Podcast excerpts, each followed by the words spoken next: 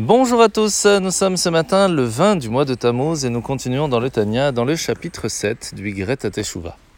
La Nourazaken nous a expliqué jusque-là que le fait de faire Teshuvah était de ramener le He à sa place. Le fait que nous sommes connectés à Dieu chaque seconde nous permet de vivre, d'être attachés à, lui, et lorsque nous faisons quelque chose de contraire à sa volonté, cela peut couper cette source et donc aller très très loin dans le manque de respiration spirituelle que nous pouvons avoir à chaque instant. Comment faire, et c'est la question d'aujourd'hui, pour être sûr, après avoir fait échouva, après nous être reconnectés à Dieu, comment être sûr?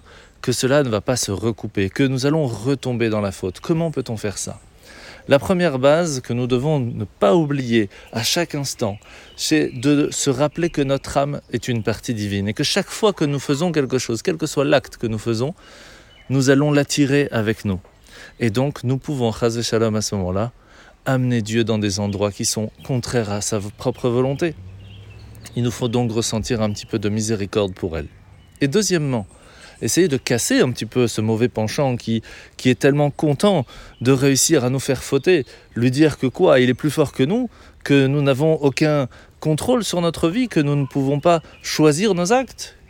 Lorsque nous allons prendre cette fierté d'être juif à la place de la sienne, alors nous allons réussir à tenir. Et ça tombe bien puisque la mitzvah de ce matin, c'est la mitzvah positive numéro 73-73, le fait que si quelqu'un, Shalom, a fait une avéra, eh bien il faut demander pardon en faisant la vidouille. La parachat de la semaine, c'est parachat euh, Pinchas. Aujourd'hui, nous parlons de l'humilité. L'humilité de Yehoshua qui va suivre 100% ce que Moshe va lui transmettre, va lui donner. Et c'est ce qui va permettre que même que son leadership était de façon plus naturelle, eh bien quand même les miracles vont continuer pendant tout le long grâce au mérite de Moshe. On va se temps de passer une bonne journée et à demain.